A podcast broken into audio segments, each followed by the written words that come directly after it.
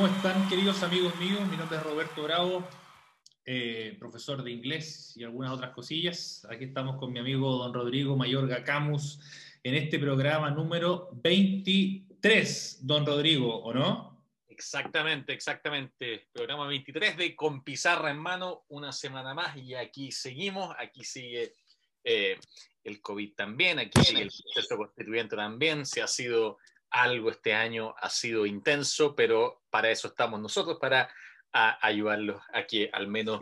no tiene nada que ver, pero me han preguntado mucho si usted va a ser constituyente, pero yo sé que no, no, nos convoca a este espacio educacional, pero... No tiene, nada, no tiene nada que ver y, repito, nosotros tenemos, hay un plebiscito este, este domingo, hay que ir a votar, cada cual debe ir a votar por el Chile que quieren. Oye, pero, pero, igual ya... el Chile que queremos, pero... pero igual, igual ya estás hablando como candidato así como desviando la atención. moviendo, moviendo hacia otro, hacia otro lado. está bien, está bien, profesor. Ya, vamos con las noticias porque... No, hablando en serio, yo he sido muy crítico porque encuentro que hay mucha gente que ha estado todos estos meses como efectivamente candidateándose.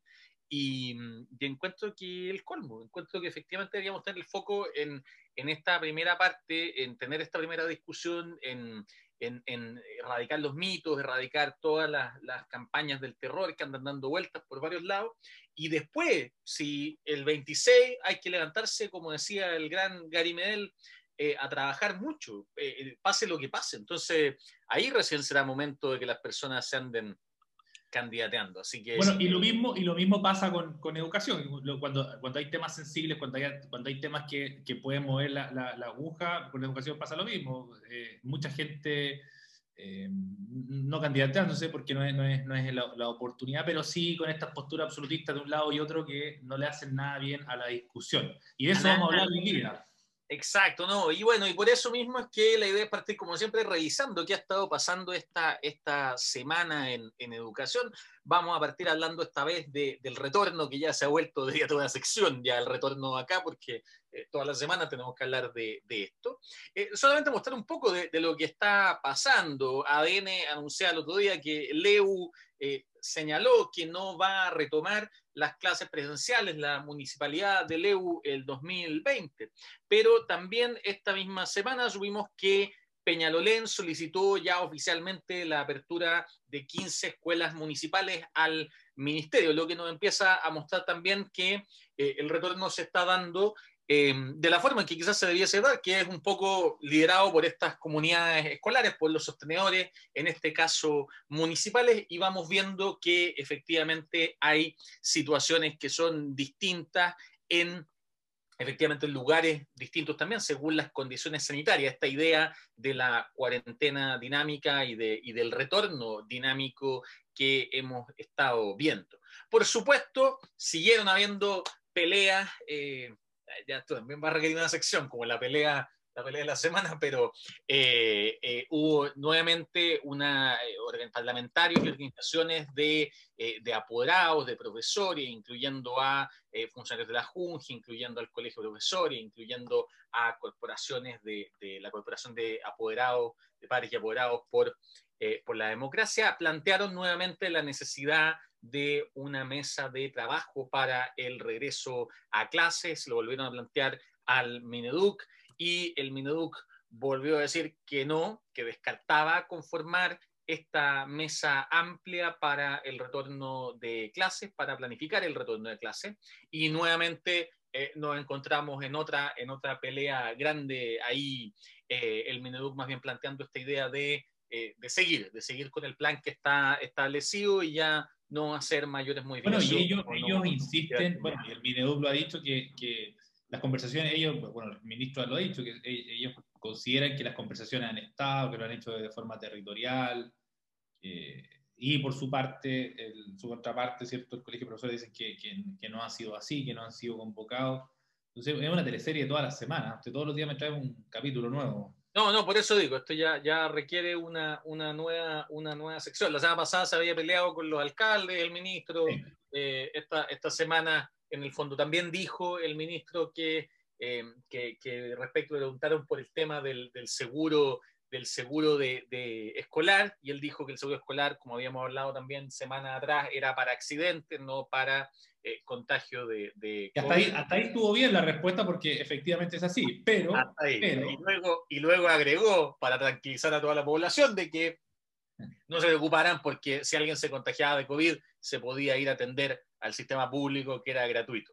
Eh, yo no sé qué tan qué tan relajado va a quedar alguien pensando eh, es como, esto, pero... Oye, es como... Es como las frases cuando nos mandaban a comprar flores, ¿te acordáis de eso, no? Como un... Suena, por esta época, ¿no? No, como que ha estado saliendo, ha estado saliendo. No, sí hay, hay momentos definitivamente que, que, que, bueno, ya, sigamos. Pero sigamos porque hay otras noticias, yo sé que algunas también tú tienes por ahí.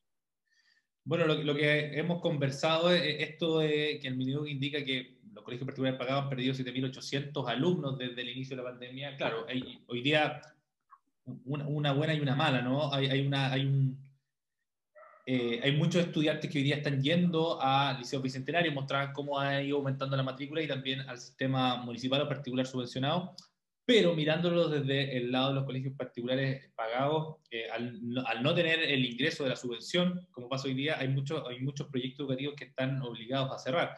O hay muchos profesores hoy día que por muchos meses han tenido el 30% menos en su sueldo y, y, si esto sigue así, no sé hasta qué punto se va a poder sostener eso también. Entonces, es re complicado la situación para los colegios particulares pagados. Yo trabajo en un colegio particular pagado, tú lo sabes, eh, es el único ingreso que tenemos es, la, en la mensualidad. Y los niveles de mora en general en los colegios particulares pagados hoy día están están desde el 7 incluso hasta el 20%, y eso no hay espalda que resista.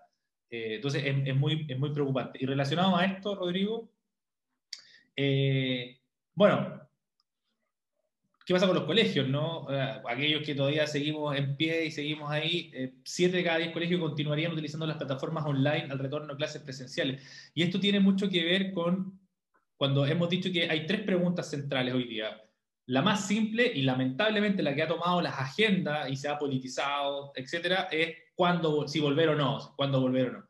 Pero hay dos preguntas que son mucho más importantes a nuestro parecer, que una es cómo volver, cómo vamos a hacer este, este retorno, y una tercera, que es la más importante a mi parecer, es volver a qué, a qué escuela vamos a regresar. Si vamos a volver a las mismas lógicas de marzo, ¿cierto? Esta lógica de avanzar por avanzar, eh, la exposición como una de las únicas herramientas de trabajo, exposición, memorización, evaluación y calificación, em, hay, algo que, hay algo ahí que va, va, va, a tensar las dinámicas escolares. Por ejemplo, hablaba con unos profesores el otro día y unos rectores de otros colegios, directores de otros colegios. Nosotros por mucho tiempo, o sea, nuestros alumnos, por ocho meses, la mayoría han estado y le hemos eh, obligado a estar frente a una pantalla con el computador, con el iPad, con su notebook. Cuando vuelvan a marzo o cuando vuelvan ahora, en mi caso mis alumnos vuelven el próximo lunes, don Rodrigo, ya le contaré un poquito más de eso. Eh, vamos, uno me, preguntaban por ahí, oye, pero tú les vas a permitir, eh, me asumo que no les va a quitar el celular, pues no, no va, tienen que volver al lápiz y el cuaderno. Entonces, ahí te plantea también a, qué colegio vamos a volver. Pues vamos, esa yo creo que es una discusión bizantina hoy día de los niños no pueden usar pantalla en situación que han estado siete meses usando pantalla todos sus cuadernos hoy día es una tablet. ¿Vamos a pedirle que vuelvan con los 12 cuadernos de las 12 materias? O, entonces, ahí, ¿A qué colegio vamos a volver? ¿Qué nuevas capacidades hemos instalado en nuestros equipos de profesores y asistentes de la educación que podemos sacar provecho? Hemos aprendido mucho los tipos de reuniones, los recursos metodológicos. Entonces, ¿cómo vamos a reorganizar esa vuelta? Es re importante y con qué foco. Eh, no significa de, quemar todo, pero sí qué cosas, qué, qué, qué, prácticas instaladas, exitosas que hemos visto en estos ocho meses pueden ser replicadas en el colegio presencial. Y eso hay una discusión que hay que darla. Y como lo hemos dicho en, en, distintas ocasiones, lamentablemente no se da porque todavía estamos centrados en estas peleas de, de, de cuándo, si volvemos o no volvemos, y ya todo lo que hemos discutido largamente. Exacto, y, entender que efectivamente hay, una serie de cosas que, de, efectos de esta pandemia que van a, movilizar y cambiar ciertas agujas, ¿no? O sea, en el fondo, como lo mismo que pasa con el teletrabajo, que la gente dice, bueno, hay muchos temas de teletrabajo que a lo mejor se habrían demorado 10 años en, llegar a donde estamos hoy día, para bien o para mal, y, y, se demoraron un año porque fue necesario. Efectivamente, esto va a implicar cambios para las escuelas, cambios para los, equilibrios de los distintos sistemas. Esta, este, este traspaso, este movimiento de población escolar desde un sistema o un subsistema a otro también eh, puede tener implicancias importantes para lo que vaya pasando. Pero como siempre, una forma de, recordar que la pandemia que la pandemia efectivamente tiene, una, un, tiene efectos reales, materiales en la vida de las personas y que la educación no es la, excepción. Roberto, la semana pasada teníamos eh, eh, a nuestras queridas profes con Chile aquí de invitadas oficiales, porque ellas nos acompañaron durante gran parte del programa, yo diría de casi el capítulo cuarto, con una sección que era esta cápsula de, de profes. Nosotros contamos hace un par de semanas que concluíamos con esa sección y, por eso este, esta invitación había sido tan, tan simbólica.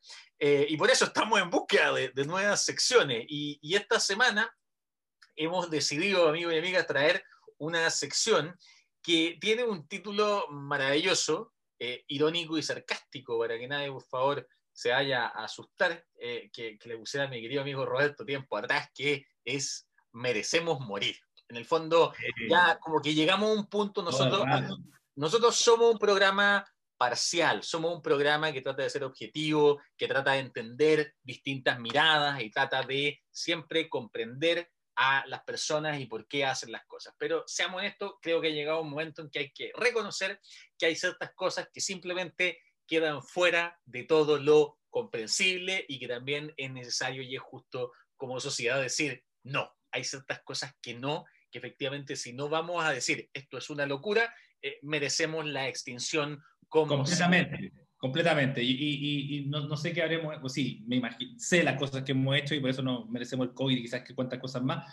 Y lo que la persona que en nuestra nueva sección merecemos morir, eh, don Rodrigo la va a presentar, yo creo que el nivel de lo que vamos a conocer ahora en esta nueva sección, eh, o sea, que haya gente así, merecemos morir hay, hay, cosas que, por eso, hay cosas que es necesario denunciarlas directamente y esto es algo que no podemos no comentar, que tiene que ver con la situación vivida esta semana con una ex, ex candidata diputada. Le borramos el nombre porque ni siquiera consideramos que, que sea correcto que se siga expandiendo su nombre más, porque al final estas cosas mucha gente la hace para, para hacerse conocida y para volverse relevante. Entonces ni siquiera nos dimos la, la, lata de hacer ahí un, trabajo profundo de Photoshop y, no poner el nombre, y no la vamos a mencionar con nombre ni apellido, pero es una ex candidata a diputada que en su canal de YouTube esta semana se lanzó una larga perorata contra los profesores, dijo que los profesores en realidad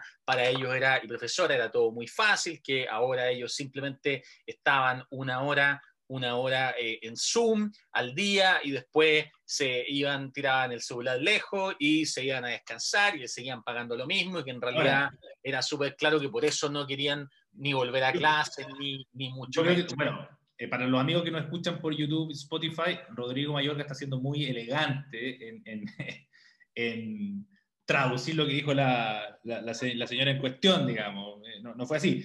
Pero pero básicamente, eh, en este minuto de confianza, en nuestra nueva sección que parte hoy día, eh, Merecemos Morir, solamente decirle a ella, digamos, y a mucha gente que quizás, eh, a ver, todo el mundo se siente con la, la, libertad de hablar de educación, básicamente porque todos fuimos al colegio, todos conocemos esa experiencia escolar y, y por eso está bien.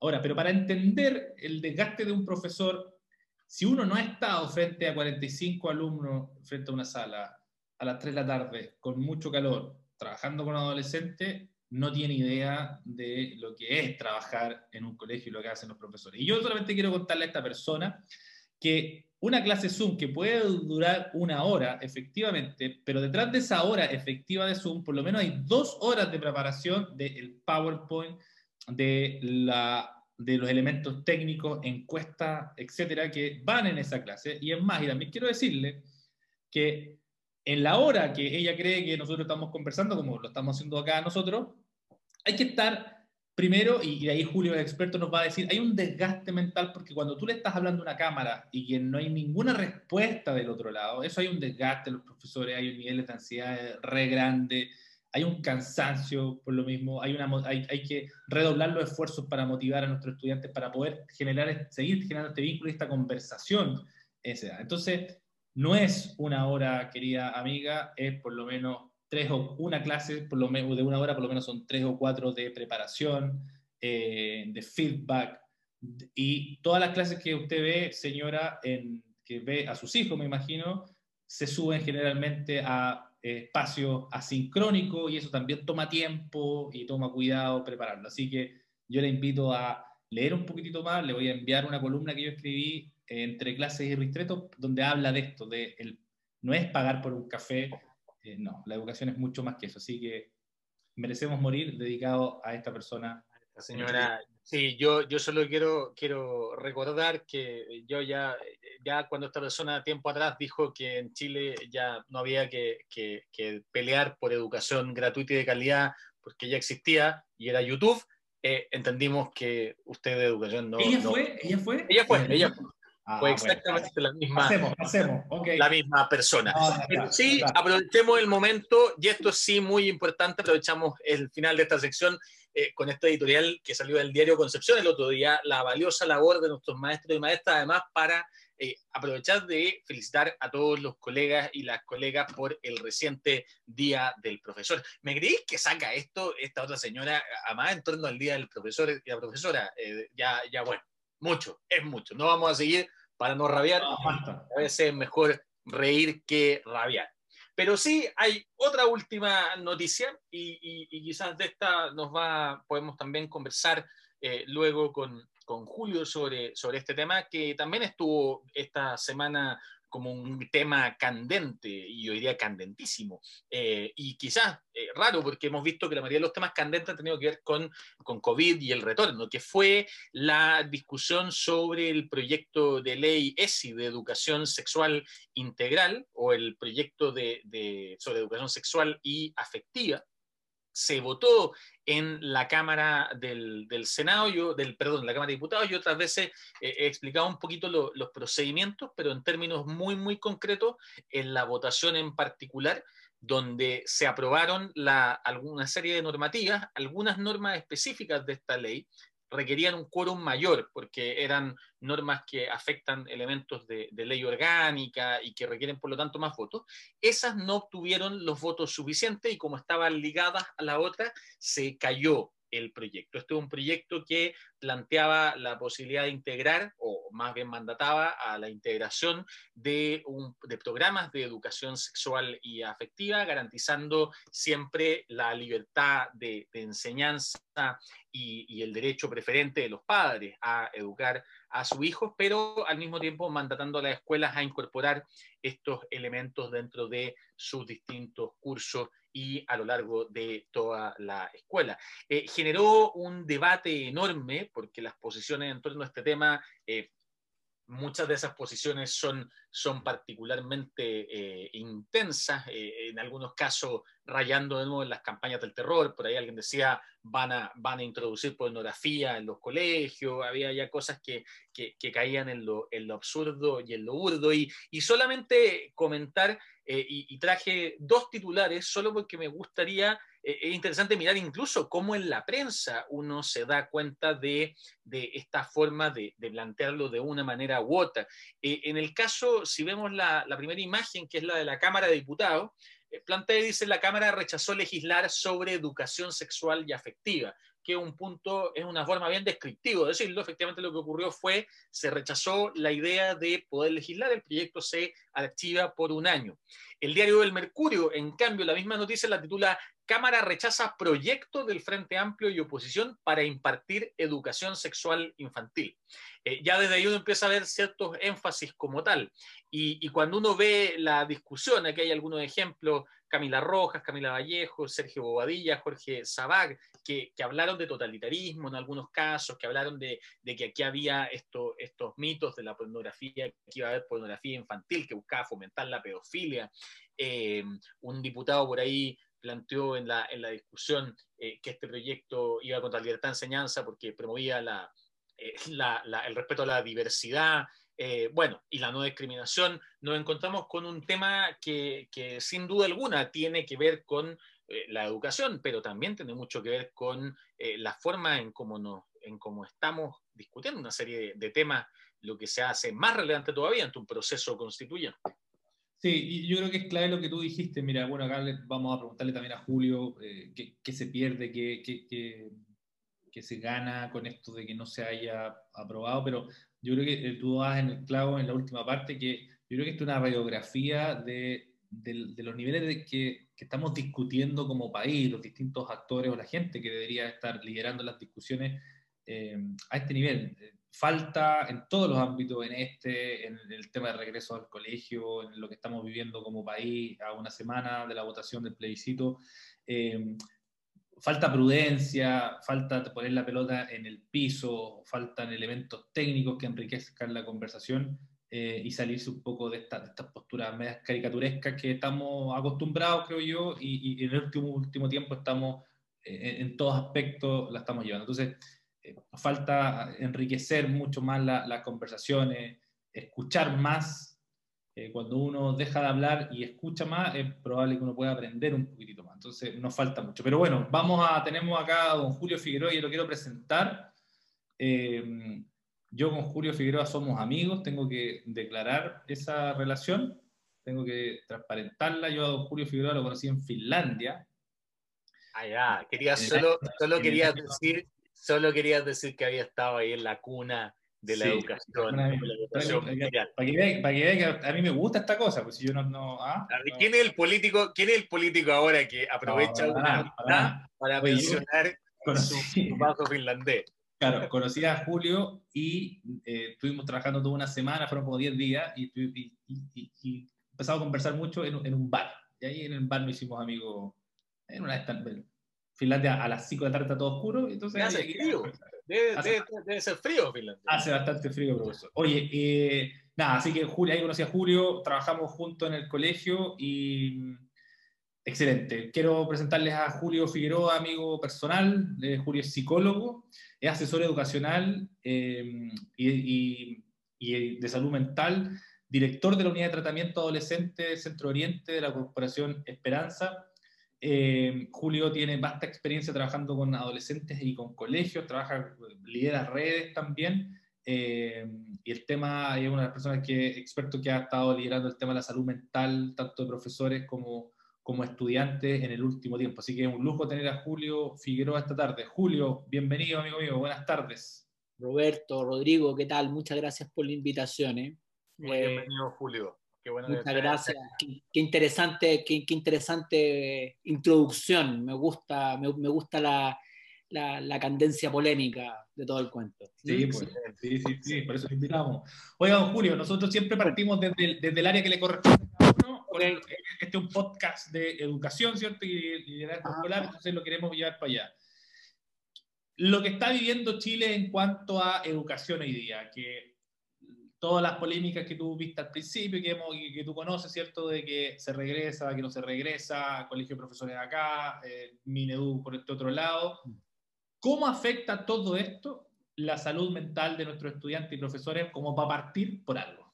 A ver, punto número uno, partamos, a ver, punto número uno, si uno se, se remite a conceptos técnicos de salud mental, toda la población, toda la población que ha estado en contacto con COVID está cumpliendo un, eh, clínicamente lo que se llama un trastorno adaptativo mixto, tiene criterio sintomatológico, o sea, todos, profesores, o sea, si tú me hablas de la educación, los tres estamentos comprometidos, apoderados, colegio y alumnos, están con un trastorno adaptativo mixto que lleva, si tú analizas meramente el tema de la pandemia, porque en el fondo cuando a Chile nos analizan de afuera, la otra vez un alumno mío que está en Manchester me dijo, oye, pero si eh, esto no es desde marzo, el tema educacional parte, el cambio desde el 18 de octubre, llevamos un año con el ambiente movido que nos han podido hacer las clases, o sea, a mí sinceramente eh, los tres estamentos están movidos, están con un trastorno adaptativo mixto. Aquí es lo que se llama, tenemos, nos movimos de A a B.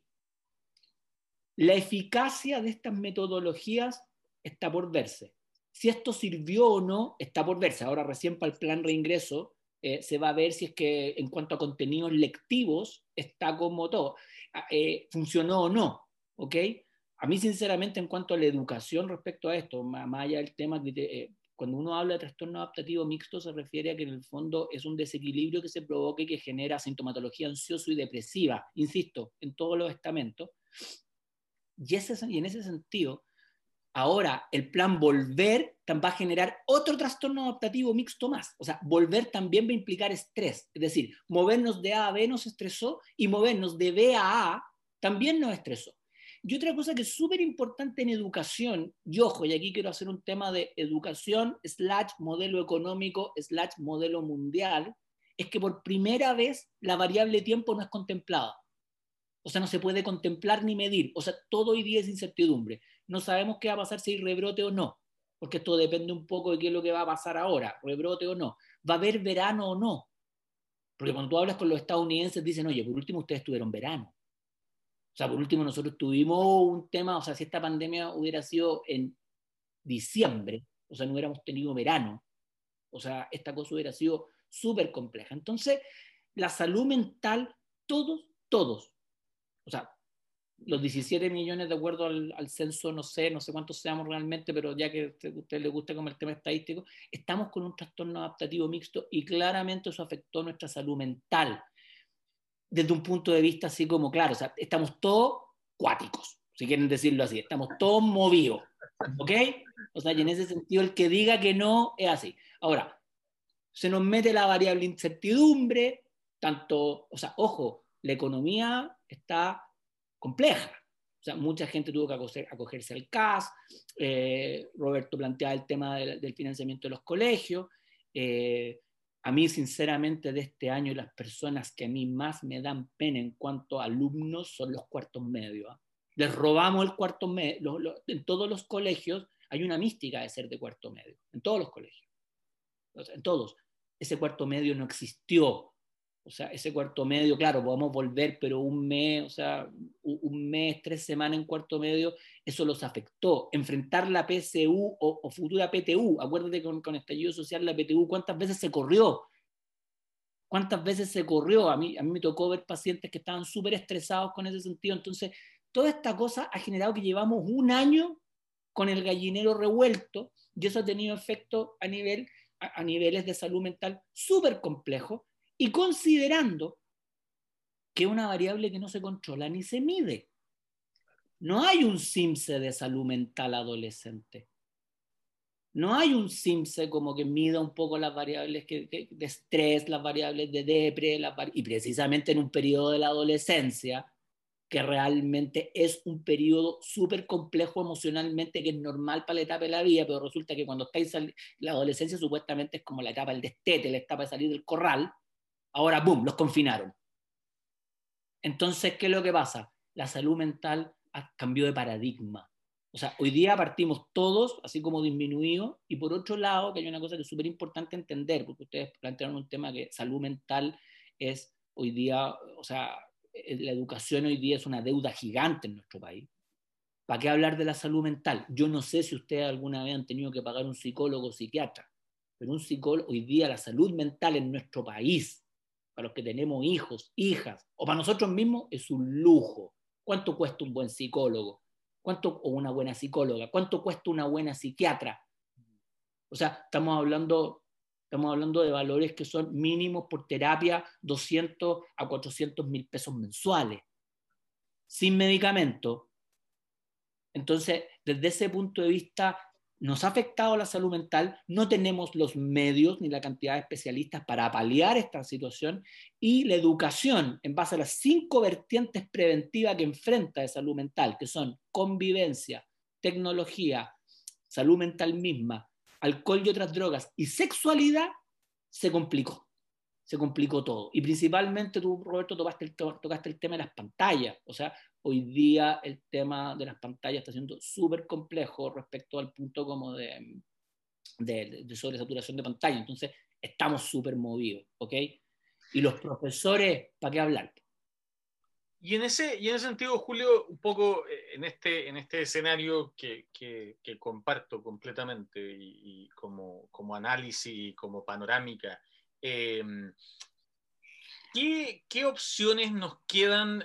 A ver, porque yo creo que hay una, hay una y esto tiene un poquito que ver, eh, haciendo de nuevo el símil con, esta, con esto la discusión constituyente. Creo, por ejemplo, si ingresamos o si continuamos nuestro proceso constituyente después del domingo, por ejemplo, uno de los grandes temas que, que, va a ser súper relevante tiene que ver con esta noción de la salud mental como parte de la salud, que es algo que, que nunca ha formado parte de la discusión y que siempre se ha, se ha bateado hacia el lado y todo el Y esa conversación va a ser necesaria, va a que ponerla arriba de la mesa y va a tomar un tiempo. Pero al mismo tiempo, como tú dices, eh, uno no puede esperar, hay que hacer, hay que trabajar con las dos manos, tener las conversaciones de más largo alcance, decir, ok, tenemos que pagar estas deudas y al mismo tiempo decir, bueno, ¿qué hacemos hoy día concretamente? Quiero llevar eso a, este escenario que, que, tú planteas, o sea, en este escenario donde está todo movido, donde pareciera que están todos los factores jugando en contra, ¿qué, qué elementos, qué prácticas, qué recursos de los que podamos disponer eh, pueden servir, si no para resolver, al menos para paliar un, paliar un poquito esta, esta situación, para enfrentarla quizá de, una mejor manera o, en una posición un poquitito más favorable. O sea, mira, yo creo que eh, los cambios importantes, llámese modelo finlandés de educación y modelo islandés con respecto al tema como de, de cómo se llama lo que fue el tema de lo que la problemática del alcohol y otras drogas, los cambios vienen desde la sociedad civil. Aquí el rol de los colegios y de las empresas, lugares que concertan personas y concertan familias, pueden hacer estos cambios. A mí, por ejemplo, me llama mucho la atención, o sea, esta cuestión de, que tienes en pantalla, el tema de la educación sexual que se haya rechazado. En Chile, en los últimos 15 años ha crecido en un 500% el aumento de casos de VIH entre jóvenes entre 14 y 25 años. Eso es impresentable. Si eso no les preocupa el tema de la salud mental, que es un poco lo que yo siempre le digo a los papás, no espere que vengan a solucionar el problema. Hay que formar redes desde un punto de vista, hay que formar redes. Hay que en el fondo plantear desde la sociedad civil. Yo creo que lo más importante, Rodrigo, que tú preguntas, es que los mismos colegios empiecen a incorporar conversatorios de salud mental. Un profesor, un profesor, un orientador con formación mínima, que escuche, ¿Cuánto de psicólogo tiene un profesor o profesora? Pues con solo mirar a un alumno durante tres años sabe su estado de ánimo, sabe si durmió o no durmió bien. La contención, un ¿cómo estás? A veces la gente lo único que necesita es una primera respuesta, es una contención, un alivio sintomático. Entonces yo partiría, sinceramente, por empezar a tener cierto tipo de capacitaciones de salud mental en nuestros profesores, porque no esperemos que hayan psicólogos para todo. Y que nuestros psicólogos y psicólogas que tenemos en el colegio trabajen más o menos en esa línea, como en el fondo en equipo, para poder paliar el estrés actual. Porque sinceramente, o sea, a mí la pegue los profes, o sea, yo hago dos charlas en un día, tres charlas en un día, y yo termino muerto. O sea, realmente la noche no quiero más cuando veo de repente el trabajo de un profe, una profe, que está ahí de 8 a, 2 y después se cambia de colegio y sigue en una segunda patita de, de, 3 a 7, y ojo que estamos hablando, no me voy a referir a, los, profes de poblaciones vulnerables, que en el fondo es como eh, un escenario, un escenario que eh, ellos dicen que son para llorar, desde un punto de vista de cómo pierden alumnos, todo el asunto. Yo partiría así, Rodrigo. Yo partiría en el fondo encontrando los recursos que tenemos dentro de los colegios. la, importancia de, los profesores de deporte, la importancia de los profesores de arte, empezar a educar, eh, em, eh, a veces, muchas veces, el, estamento más complejo son los papás. Estas patologías de salud mental, las patologías de salud mental hoy día también han subido por contacto por ambientes eh, pato, patosintónicos, o sea, que hacen sintonía con la patología. Para muchos niños ir al colegio es una instancia de desconectarse. El confinamiento, algunas familias lo unió y a otras como que, wow, fue como una cosa que empeoró la sintomatología. El colegio es un lugar donde realmente se pueden hacer muchas otras cosas, pero nos tienen que dar el espacio curricular, porque en el fondo cuando a mí me toca hablar con los directores de colegio, ¿dónde te pongo, Julio? ¿Dónde te, pongo, ¿Dónde te pongo si tengo que cumplir todo esto que me pide el ministerio y para esto otro no tengo tiempo? ¿Cómo ni, puedo... ni recursos a veces, además. Mira, ni aunque sea gratis. Mm. Te cuento algo, ni aunque sea gratis. Porque en el fondo, si yo, si yo digo, o sea, a ver, si yo digo, ya, contáis conmigo todo un día, a ciertos directores les cuesta, no es que no puedo suspender esa actividad y meramente para un conversatorio de salud mental. Y, por ejemplo, la experiencia que tenemos acá en Santiago, con, algunos colegios, que hemos hecho unos conversatorios que, de estrés, pero conversatorios sin la PowerPoint, sin, un mero conversatorio con la dificultad que implica el Zoom, porque a mí sinceramente encuentro una de mis grandes, que más, lo que más me gusta a mí de, de, de talleres, de todo el tema, eh, el, one on one, el contacto físico, el contacto, el ver, la interacción con la audiencia o con, o con, o con la persona, esta cuestión puso frío todo, todo, todo, todo se puso frío. Entonces, desde ese punto de vista, eh, el tiempo no está. ¿A qué hora pongo la charla? ¿A qué hora pongo el taller? ¿A qué hora pongo un proceso formativo? Entonces, yo creo que sinceramente hay que decir que, que ojalá dentro de la malla curricular hay un espacio más laxo para poder integrar este tipo de cosas, proyectos, arte, o sea, para, ir con todo, porque en el fondo los principios preventivos, las conductas de riesgo de salud mental adolescente son todos compartidos. ¿ah? Perfecto. Y contar sin el cuestionamiento del estamento padres. Porque esto mismo que en el fondo es, si tú realmente vas a hablar de sexualidad con un niño o niña, porque en el fondo, ojo, es transversal, es una cosa que va en el proyecto educativo completo, ¿ok? Que en el fondo muchas veces uno empieza a hablar de cierto tipo de cosas y los papás y mamá se te, se te ponen, pero ¿por qué usted le está hablando, hablando eso a mi hijo o mi hija? Es contrapreventivo. Señor, usted ha visto Netflix, usted ha visto el juego que juega su hijo, usted sabe que GTA, el juego que juega su niñito, que dice que lo juegue después de los 18, en octavo básico lo está jugando, hay prostitución y todo el cuento, y el niño ya sabe eso. ¿Ha escuchado las canciones de Bad Bunny? ¿Ha escuchado eso? Si ya está, entonces tienes dos opciones. Incorporar en este proceso formativo, digitalizando a los padres que conozcan lo que ven lo que ven sus hijos, a que aprendan a hablar con ellos, y tratar de que en cuanto a tecnología, sexualidad, alcohol y otras drogas, salud mental o da lo mismo, no le pregunten a Google hoy día con esta cuestión de la pantallita, los niños, nosotros lo hacíamos en el rincón del vago, estos cabros tienen todo. Está todo ahí. Entonces, no sé si te contesté, Rodrigo. sí, totalmente, total, totalmente. Oye, Julio, eh, bueno, yo a Julio yo lo he llevado a mi colegio más de una vez y efectivamente. Ah, tú, no eres, de los rectores que le dice que no, que no tenéis tiempo. No, muy bien, Julio, un día, Julio, un día, un día Julio llegó. Usted, también ha ido a mi colegio, profesor Rodrigo. Sí, no lo sé, lo tengo súper claro. Eh, ¿Usted sabe cómo tratamos a la gente que invitamos? Yo estoy esperando que inviten de nuevo. Es que usted está tan famoso que ya. ya, sigue, sigue. ¿Quién soy yo para invitar? Oye, ya, y con Julio estuvimos todo un día, ¿te acuerdas de Julio? Sexto, séptimo, seguía séptimo, me entraba octavo, después primero. Y en una, estábamos con toda la media, que Julio tenía toda la media. Y, y yo le digo a Julio, Julio, ¿tú no te quedas tú solo con ellos? Solo, si, estaba nuestro psicólogo. Y nos fuimos todos. Y le, pasé, y le pasé toda la enseñanza media a Julio, ¿te acordás de Julio, no? Cuando, sí. Eh, bueno, y de ahí lo que nace, cuando no estamos nosotros, los adultos del colegio, eh, es súper potente. Entonces Julio ahí obviamente me, me, me lanzó todos los temas que, que, estábamos relativamente bien y en cuales estábamos muy al debe. En relación a eso, Julio, eh, nuestros estudiantes hoy día están todo el día con pantalla. Tú, tú, algo que siempre yo aprendí de ti, que tú me decías que hay veranos que son complicados. El verano de los cabros que están en octavo, o sea, cuando pasan a primero medio, ahí es cuando se lanzan al trago y una serie de cuestiones. Y hay veranos que yo aprendí eso aquí que son súper complicados. ¿Cómo, ¿Cómo los colegios podemos trabajar temas tan sensibles como lo hablábamos en las noticias, como el tema de la prevención del alcohol, de eh, temas de educación sexual, cuando hoy día están, porque están obligados a estar, con el computador y acceso a Internet ilimitado? ¿Cómo? ¿Por dónde van?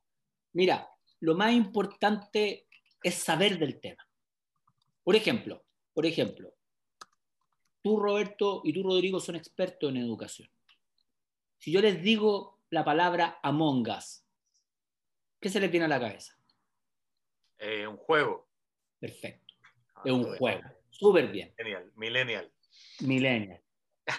¿Cachai cuánto tiempo gastan los niños en Among Us? ¿Cuánto tiempo puede pasar un niño en Among Us? Muchísimo, ¿no?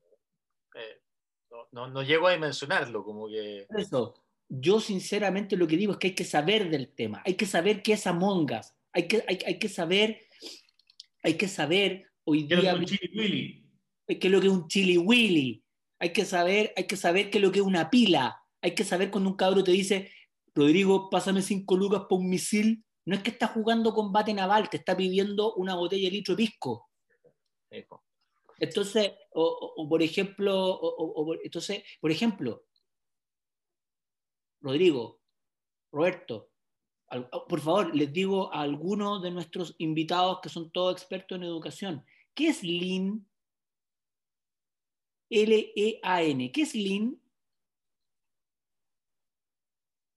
Y la bebecita bebe Lean y bebe whisky y todo el cuento. Bueno, Lean es Canada Dry con codeína, con toda la cuestión, y hemos tenido este año, en pandemia, 10 intoxicaciones con Lean, porque lo dice una canción. Entonces, hay que saber, hay que educar a los papás y a las mamás y a los profesores a entender este lenguaje, qué es lo que hay en la panorámica adolescente hoy día. Por ejemplo, la serie, por ejemplo, ¿qué programa de sexualidad es más importante? Teen Star, eh, ¿vieron la serie Sex Education. En Sex Education tení, o sea, el libro de la Carolina Toá, que tanta polémica, a mí me da risa que me hubiera encantado estar en esta cuestión de la cámara y haber dicho, señores, ¿ustedes vieron Sex Education? ¿La vieron? Es mono animado.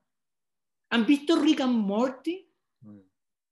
¿Lo han visto? ¿Han analizado Rick and Morty? Porque en mi época hablar de South Park era satanizar. Ojo que Michael Moore, cuando hizo el documental Bowling for Columbine y dijo, a ver, ¿de dónde? Oye, ¿cacharon que lo de, de, dónde viene la, serie South Park? Es de donde mismo entraron dos cabros y se pitearon a, todo, a, casi toda la, a varios compañeros. Entonces, desde ese punto de vista creo que hay que estar súper atento con la contingencia, estar súper atento a lo que los niños, a la, neurona espejo que ven los niños, a qué, a qué es lo que les llega de afuera yo creo que con respecto al consumo de alcohol y otras drogas, las muertes por accidentes de tránsito este año, como no hubo 18, como no hubo, como no hubo Semana Santa, como no hubo 1 de mayo, como no hubo 21, bajaron en más de un 150%. En Chile los jóvenes, la, mayoría de los adultos jóvenes no se matan por serie, porque ven 13 Reasons Why, se matan porque chocan curados, como peatón o como tomo. Y tenemos más encima ídolos que no les pasa nada. Y tenemos ley Emilia. Entonces, ¿cuáles son los veranos más complejos? Hoy día la edad de inicio de consumo de alcohol en niños y niñas hasta los 13 años. ¿Cuál es el problema que tenemos en Chile? Que no partimos tomando cervezas, partimos con piscola al tiro. Al tiro. Hombres y mujeres de igual a igual. De igual a igual. Las cifras ya se equipararon. Promedio, una botella de pisco entre dos o tres en una previa. Binge drinking en menos de una hora y media. Y eso a los 13 años. A los 21 termina de madurar la corteza frontal, que es el freno y el embriague del sistema nervioso central. El motor está listo a los dos años. Es decir, lo más importante es estar. Cuando uno habla en serio con los islandeses, en serio, no toda esta faramaya que hay que vienen los islandeses, vienen los vikingos a salvarnos, porque esa es la cuestión, no, viene el proyecto Islandia, lo vamos a aplicar y hoy no va a salvar, no, no vienen a salvar cuando uno habla en serio con ellos, ellos te hacen una sola pregunta. ¿Saben por qué a ustedes nunca les va a funcionar nada? ¿Quién les da la plata? Roberto, tú me decís, ¿a qué edad empiezan a tomar? A los 13. ¿Y a los 13 los niños trabajan? ¿Qué les da la plata? No somos capaces los adultos, cuidando a nuestros niños, toda la gente que es papá y toda la gente que trabaja en educación, toda la gente que se preocupa por el tema. ¿Quién les da la plata para que tomen? No, es que la marihuana, hey, si es ilegal que los, es ilegal que los niños les vendan alcohol y les venden igual. Los cabros hoy día mueven pitos por Grinder. Vuelvo a decir, ¿se los fían? ¿Quién les da la plata? Roberto, contestando tu pregunta, hay que saber, hay que estar, hay que ponerse de acuerdo, hablar con la verdad, Porque en el fondo, acuérdate lo que nos pasaba, lo que nos ha pasado. Tú has estado en charlas mías de papá. No, si no te preocupes, si yo estoy de acuerdo contigo. Oye, pero si ese papá fue el que. No, es, que, es, que, es que yo, yo. Es que yo, no, si no te preocupes, en mi casa no va a haber copete. Oye, ni siquiera estuviste. Claro. ni siquiera estuviste. Sé algo de eso. Hacerse cargo. Hacerse cargo y generar un cambio. Entonces, por lo tanto, hay que estar tenemos que hacer un cambio cultural con respecto a eso, contra todo este tipo de conductas, porque realmente alcohol y otras drogas está, condición, está relacionado en un mil por ciento con lo que es el tema sexualidad. VIH, todos los programas de autocuidado, todos los programas de salud mental, de discernimiento, de cualquier cosa, están hechos para gente lúcida. Con dos la cosa no funciona. El verano, hoy día, el de, séptimo, octavo, octavo primero, octavo primero, estar, formar y ver eso. ¿Mm?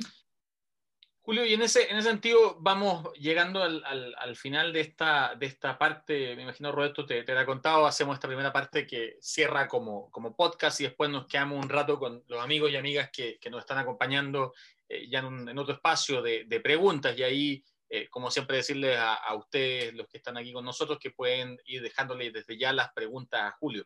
Pero pensando en, la gente que va a escuchar este podcast eh, después en YouTube, en Spotify, y, que no tiene esa oportunidad de las preguntas, eh, como, como mensaje de cierre, por así decirlo, ¿qué perdemos cuando perdemos espacios como, por ejemplo, eh, el que podría proporcionar un proyecto como el ESI, el, el espacio de, programas de educación sexual integral, de, estos temas. ¿Qué es lo que perdemos como sociedad en el fondo?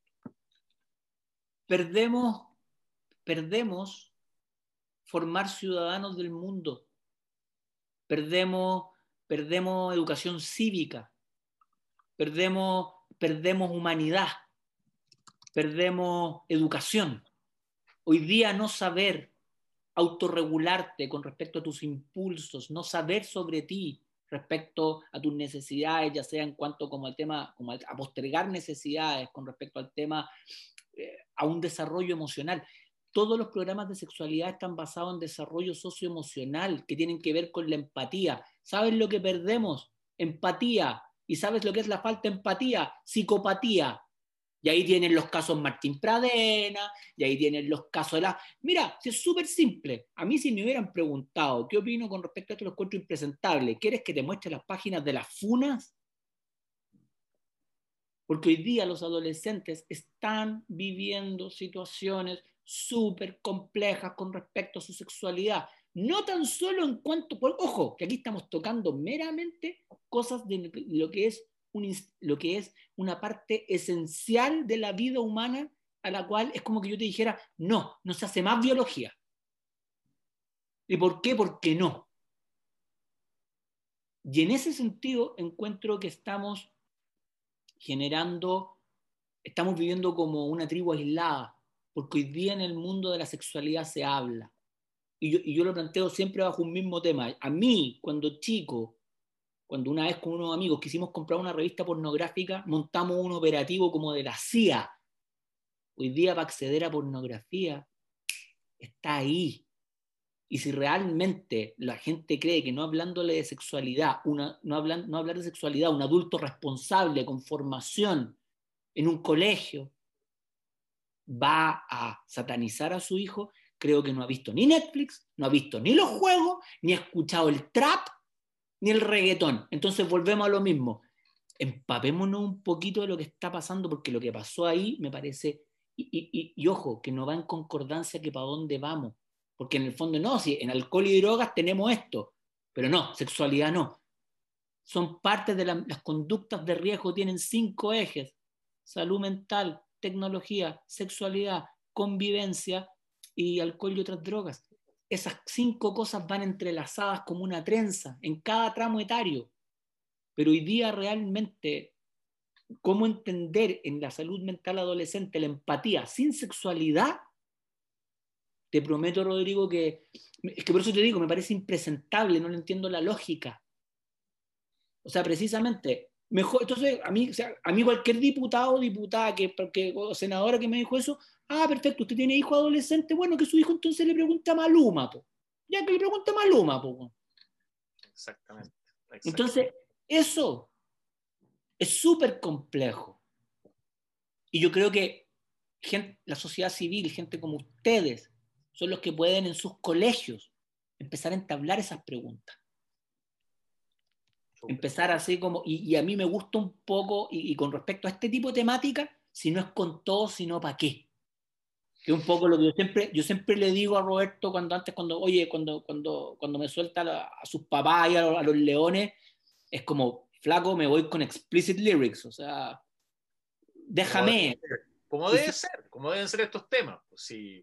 Pero es esconder, que... esconder algo nunca, nunca ha servido para, pero, ahí, ahí solamente para un punto y para los amigos que nos están escuchando, si hay algún director que no escuche y todo esto, eh, yo no me llevo ningún, yo no me llevo ningún porcentaje de Julio, pero, pero yo lo invito porque Julio cuando tiene a los papás, hace mucho lo que estábamos hablando, le dice a los papás, ustedes saben lo que significa esto, y los papás empiezan a quedar, uno, empiezan a quedar blanco, blanco, blanco, porque Julio le tira como 10 términos y Julio va como muy actualizado, entonces, y, se, y los papás cachan al terminar que no cachan nada en lo que están sus hijos. O sea, yo, yo, he estado ahí, ¿te acordás, Julio, cuando le preguntaste, ¿sabes lo que significa eso? Pregúntele a su hijo por WhatsApp. Y los papás preguntándole en, la, charla por WhatsApp y todo así como las caras, así como... Mira, una, te, voy a contar una anécdota, una anécdota Rodrigo, para que, para que me entienda un poco por dónde va el camino, cómo podemos utilizar. Una vez en una, una, vez en una charla en un colegio, ¿te acuerdas? ¿Ustedes se acuerdan de la serie, de esta serie Stranger Things?